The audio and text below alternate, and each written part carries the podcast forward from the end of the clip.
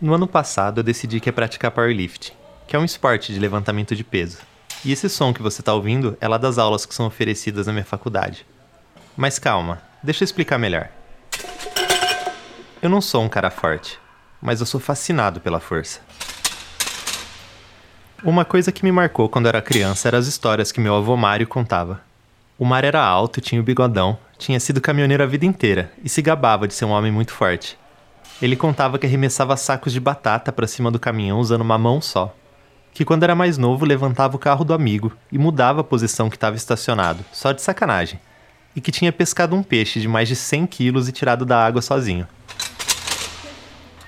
Eu não sei até onde essas histórias são verdade, porque além de caminhoneiro, meu avô também era pescador. Mas a presença daquele homem forte ficou gravada na minha imaginação. E é por isso que eu precisava falar desse assunto. Eu sou Samuel Ribeiro e este é o Corpo, podcast da Unicamp que fala de pessoas e de movimento. E neste episódio a gente vai falar de força, de músculos e dos pesos que a gente é capaz de levantar. E já que eu estava falando da minha infância, eu quis começar perguntando para Maria Fernanda, minha sobrinha, que não chegou a conhecer o bisavô Mário, se ela conhecia alguém que fosse muito forte.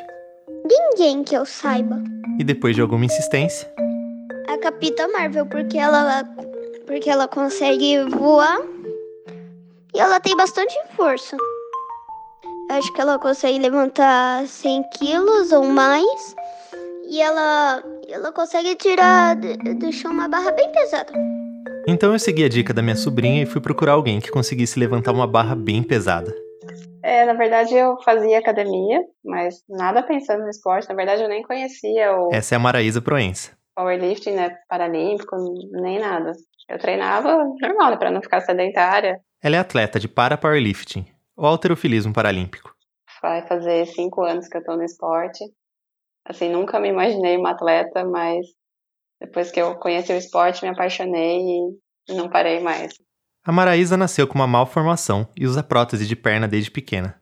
Ela começou a se envolver com o esporte praticando powerlifting convencional. Depois ela passou para a modalidade paralímpica e os resultados que ela tem alcançado renderam até um apelido para ela. Boneca de ferro. uma vez eu tava em um evento e veio um pessoal para fazer entrevista também. E aí a repórter acabou mencionando depois alguma coisa de boneca de ferro e eu acabei adotando, né? Gostei. Achei até uma música depois, que é o nome de Boneca de Ferro, uma letra bem legal. E aí acabei adotando. Para quem não conhece, o alterofilismo paralímpico tem só a prova do supino, que é aquele exercício que a gente faz deitado no banco da academia. Só que no caso das competições que a Maraísa participa, tem muito mais peso. E tem muito mais regra. É, tipo, a gente saca a barra, aí tem que esperar o comando do árbitro para poder descer. Aí você tem que encostar a barra no peito, sem quicar, sem afundar no peito. Ter uma pausa nítida, e aí você sobe com os braços retos, tipo, sem travar no meio e continuar, tem que ser um movimento contínuo. E aguardar o comando do árbitro para poder guardar a barra. Fazendo tudo certinho, válido o movimento. Ela tem conseguido ficar sempre entre as três primeiras colocadas na categoria em que ela compete e tem treinado muito para melhorar o seu desempenho. Na nossa conversa, eu fiquei impressionado com toda aquela força e fiquei pensando como seria se a minha sobrinha conhecesse a Maraísa e visse o que ela é capaz de fazer. Lembrei de uma situação bem engraçada. É, eu tava com meu afilhado e minha sobrinha. Talvez parecesse um pouco uma das super-heroínas que ela vê nos desenhos. Era casamento da minha sogra. E aí a gente foi embora pra casa dela, né, um pouco antes, né, que as crianças estavam com sono, e aí eu fui com eles. Aí a gente chegou na casa, a porta do banheiro estava trancada e não abria por nada. E eles precisando usar o banheiro. E usasse toda aquela força para salvar o dia. Aí eu arrombei a porta do banheiro. E eles ficaram assustados. Mas foi bem engraçado. Nossa, tia! Mulher Maravilha, Capitão Marvel, Mulher Gata. E boneca de ferro.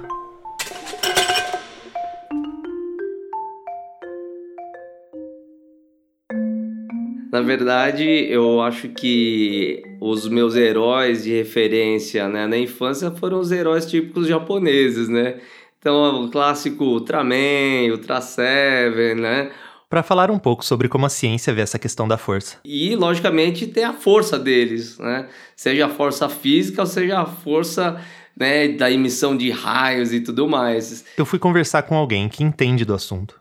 Meu nome é Mário Carlos Utida, né? sou professor aqui da Faculdade de Educação Física da Universidade Estadual de Campinas e a minha linha de pesquisa principal é o treinamento de força e potência, né?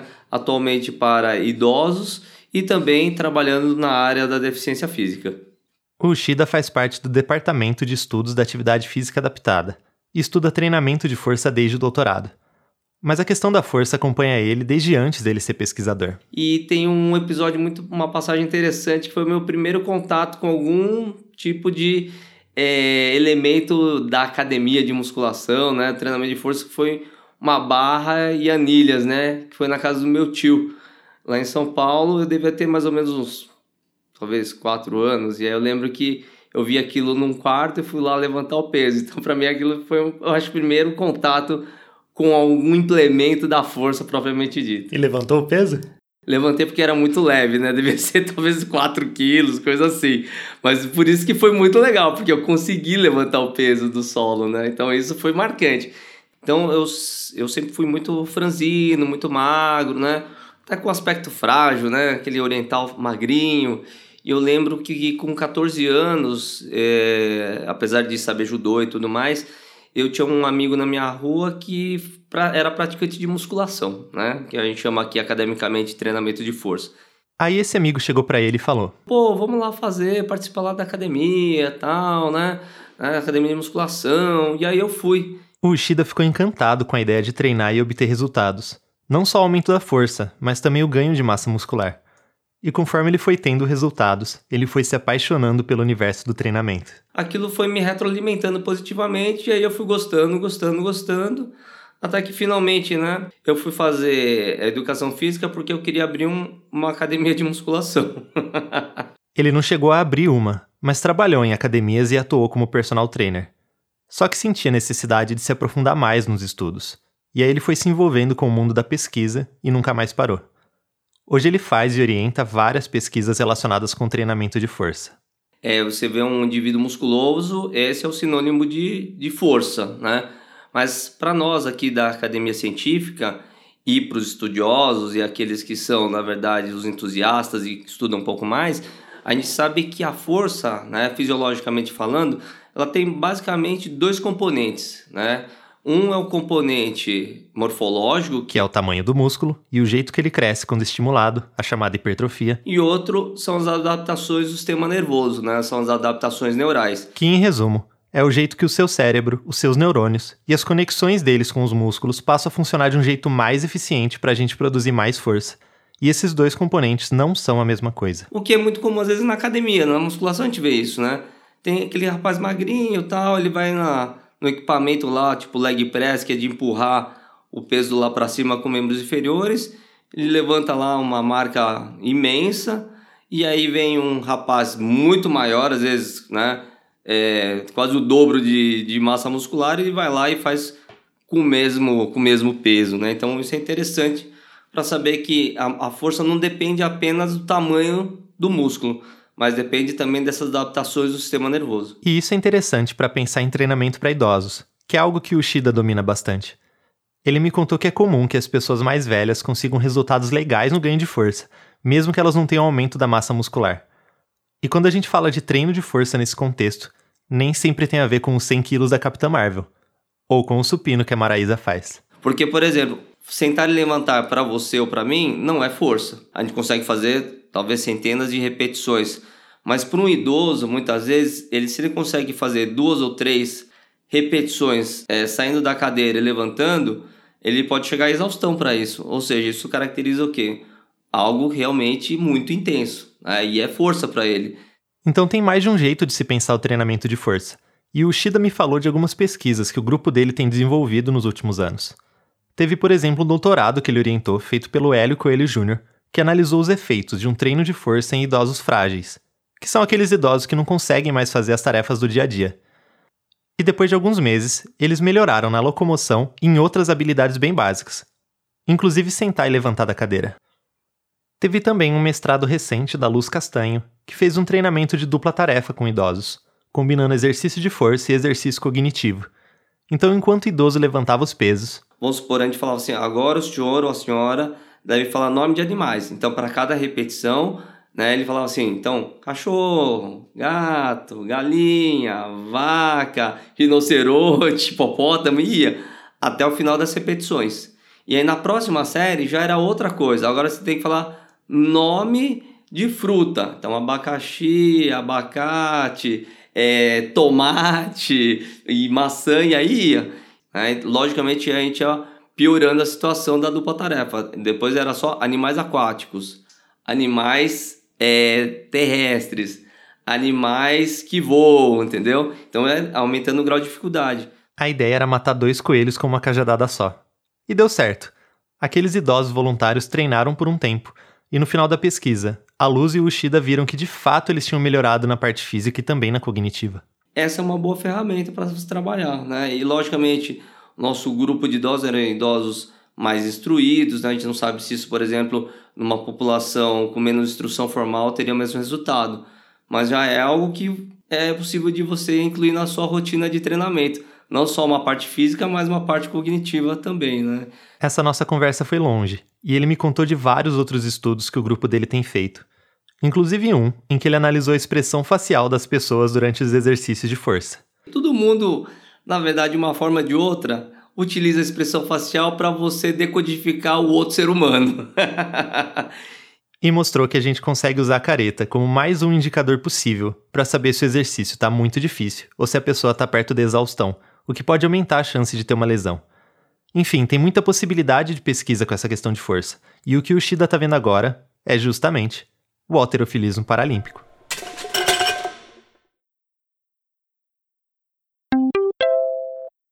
Oi, aqui é Simone Paloni. Eu estou passando aqui rapidinho para fazer um convite.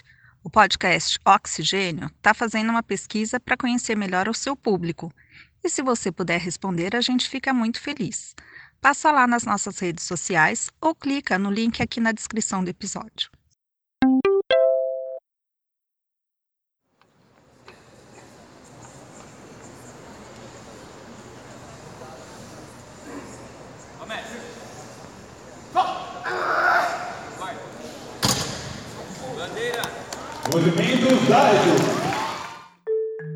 Quando fazia só musculação, eu detestava treinar braço. assim, eu, eu odiava, fazia alguma coisinha ou outra porque o professor pedia muito. Mas assim, eu só gostava de treinar perna, abdominal, enfim. Eu odiava treinar braço. A gente volta para Maraísa. Mas aprendi a gostar, né? Porque daí não teve outro jeito. Eu gostei do esporte. E aí fui obrigada a gostar de treinar braço, né? Hoje em dia é o contrário. Eu adoro treinar braço e tenho preguiça de treinar perna. E hoje em dia, os treinos que ela faz são muito diferentes do que ela fazia na época da musculação. São treinos específicos para ganho de força, com técnicas e equipamentos diferentes dos convencionais. E a Maraísa sente os resultados disso no dia a dia. Ó, quando eu comecei, a minha primeira marca assim, em competição foi 40 quilos. Hoje eu levanto 81, foi a minha última marca na, na competição, agora em fevereiro, em Brasília. Quando eu comecei, assim, no convencional, tinha pouquíssimas mulheres, né, que faziam. E eu, assim, de início, meio que quase que igualava, né, os pesos de algumas que já competiam há mais tempo. Mas aí quando eu fui pro Paralímpico, aí, assim, já tinha um pessoal mais experiente, já mais forte, mas aquilo sempre me motivou a chegar naquele nível, entendeu? Sempre me motivou a conquistar mais, a querer mais, a estar no primeiro lugar. de verdade, não tinha ninguém na minha família que era forte. Esse é o professor Renato Barroso. Eu assisti Conan, né? Então, a pessoa mais forte que me vem na cabeça nessa. Quando você me pergunta assim, é o, é o Arnold Schwarzenegger, que foi o, o ator principal do Conan. Ele também faz pesquisa sobre treinamento de força e hipertrofia. E o nome do Schwarzenegger, o Arnold Schwarzenegger, apareceu bastante na nossa conversa o Schwarzenegger, o Schwarzenegger, Schwarzenegger, o Arnold Schwarzenegger, o Schwarzenegger vai lá no mercado, ele vai carregar duas, três caixas de leite facilmente. O Arnold veio na nossa cabeça, e a essa altura deve ter vindo na sua também, porque a gente conversou muito sobre a questão do aumento do tamanho do músculo. E esse é um dos temas que o Renato tem trabalhado, também lá na Faculdade de Educação Física da Unicamp. Ele me contou que estuda força desde o começo da carreira e que tem se dedicado a entender como que o treino de força pode afetar o desempenho esportivo, na natação, na corrida, no ciclismo e em outras modalidades. Mas antes de falar com o Renato sobre as pesquisas, eu tinha que perguntar. Eu tenho 1,98m de altura. De tênis talvez tenha dois. Ele é bem fácil de achar pelos corredores da faculdade. E uma coisa que está nas pesquisas do Renato e dos alunos que ele orienta é ver como é que funciona a questão do ganho de força e do aumento da massa muscular quando a gente mexe nas variáveis. Volume de treino, intensidade de treino, frequência de treino. Nessas variáveis do treinamento ao longo de um período. Para simplificar, é mais ou menos assim. A gente pega dois grupos e põe eles para fazer treinamentos de força parecidos, só que com algumas coisas diferentes. Quantas vezes por semana o treino acontece, quantas séries de quantas repetições vão ser feitas em cada exercício e se o peso vai estar tá leve ou pesado perto da força que o indivíduo já tem. E a ideia é olhar no resultado final de cada grupo o que, que isso gerou em ganho de força e no tamanho do músculo. Uma coisa que o Renato me explicou é que pode ser difícil fazer esse tipo de pesquisa, porque algumas diferenças a gente só constata depois de períodos mais longos de treino. E nem sempre é fácil manter os voluntários participando de um treinamento de um jeito consistente por muito tempo. Então, a gente demora um tempo para recrutar alguns voluntários, avaliações iniciais, treino, avaliações finais. Então, se nós nos estendermos e falamos assim, falamos, ah, oito semanas é pouco, vamos fazer com 24. 24 semanas são seis meses. Então, é muito desafiador. É muito desafiador. Mas, mesmo sendo desafiador, esses estudos podem ajudar a pensar treinos mais eficientes para os atletas de várias modalidades, ou mesmo a entender melhor a relação entre a força e a hipertrofia, que ainda é um tema muito quente na área. E o Renato reforçou o que o Shida já tinha me falado, de que quando a gente fala de força, a gente está falando de muitas coisas diferentes. Há pouco tempo saiu na mídia aí uma imagem do Cristiano Ronaldo saltando algo que eles estimaram ser por volta de 80 centímetros, o que é um valor muito alto. O Cristiano Ronaldo é forte? Se você comparar com o Arnold Schwarzenegger e você tiver o Arnold Schwarzenegger como padrão de força, o Cristiano Ronaldo não é forte. Mas se você pedir para o Arnold Schwarzenegger saltar, certamente ele não vai saltar 80 centímetros. Então, a, a, força ela pode se manifestar de diferentes maneiras. E uma dessas maneiras é a potência, que é tipo isso que o Cristiano Ronaldo fez na foto, aplicando uma dose considerável de força num curto espaço de tempo. Há pouco tempo teve um, um programa na TV que era o Strongman, que é o homem mais forte do mundo, acho que eles traduziram assim. Então, tem várias provas de força. Então, pega uma rocha com 150 quilos e coloca num pedestal que está a um metro do, do solo. Joga o barril por uma, uma, uma barra que está a 4 metros do solo. O barril pesa sei lá quantos quilos, 40, 50 quilos, vai jogar para cima. Então é bastante, é, é, um nível de força. E como eles têm que fazer isso várias vezes ainda, também pode ser considerada resistência de força. Então tem provas que envolvem força máxima, por exemplo, uma modalidade que chama powerlifting. Então os, os indivíduos participam de três provas que são supino. Isso, no supino. Clássico, eu adoro supino, falo toda hora do supino, né? Agachamento, levantamento terra. E o objetivo é levantar a maior quantidade de peso possível nesse exercício, uma única vez. Mas eles levantam. Então, são diferentes manifestações que têm que ser consideradas quando você faz uma pergunta que eventualmente parece simples. Você é forte? Eu posso ser forte se eu levantar 150 quilos. Eu posso ser forte se eu jogar 10 vezes o barril por cima. Eu posso ser forte se eu saltar 80 centímetros. Você é forte? Não. Nem com quase 2 metros de altura? Nem com quase 2 metros de altura.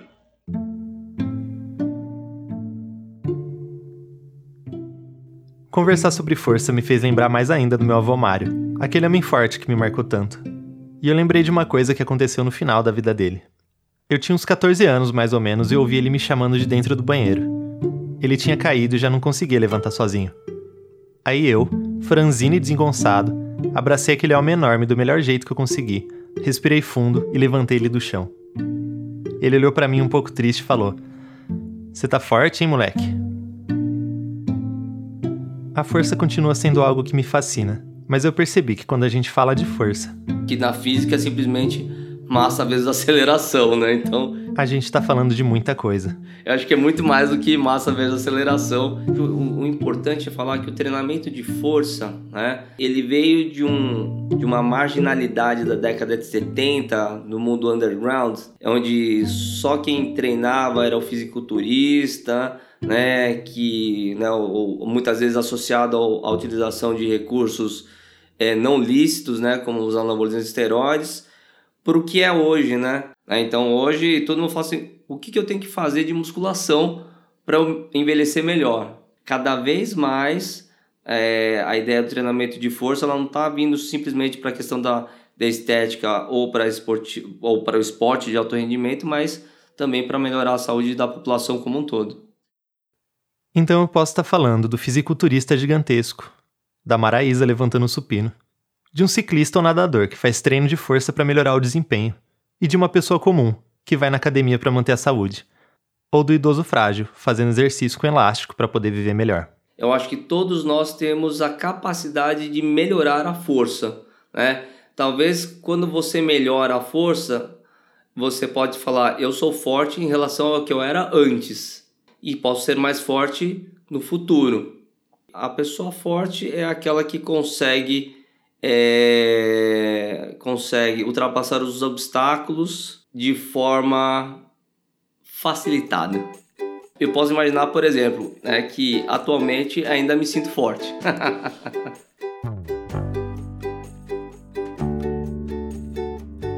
o episódio fica por aqui.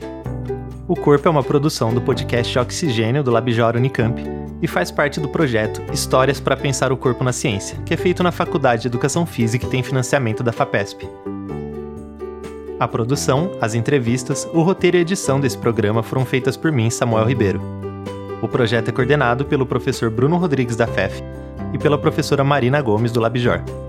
E quem coordena o Oxigênio é a professora Simone Palone, também do Labjor.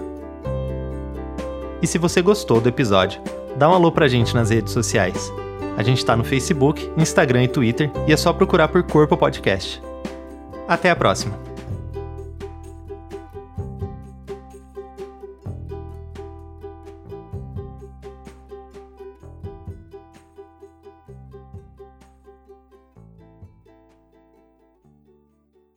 com Arnold Schwarzenegger.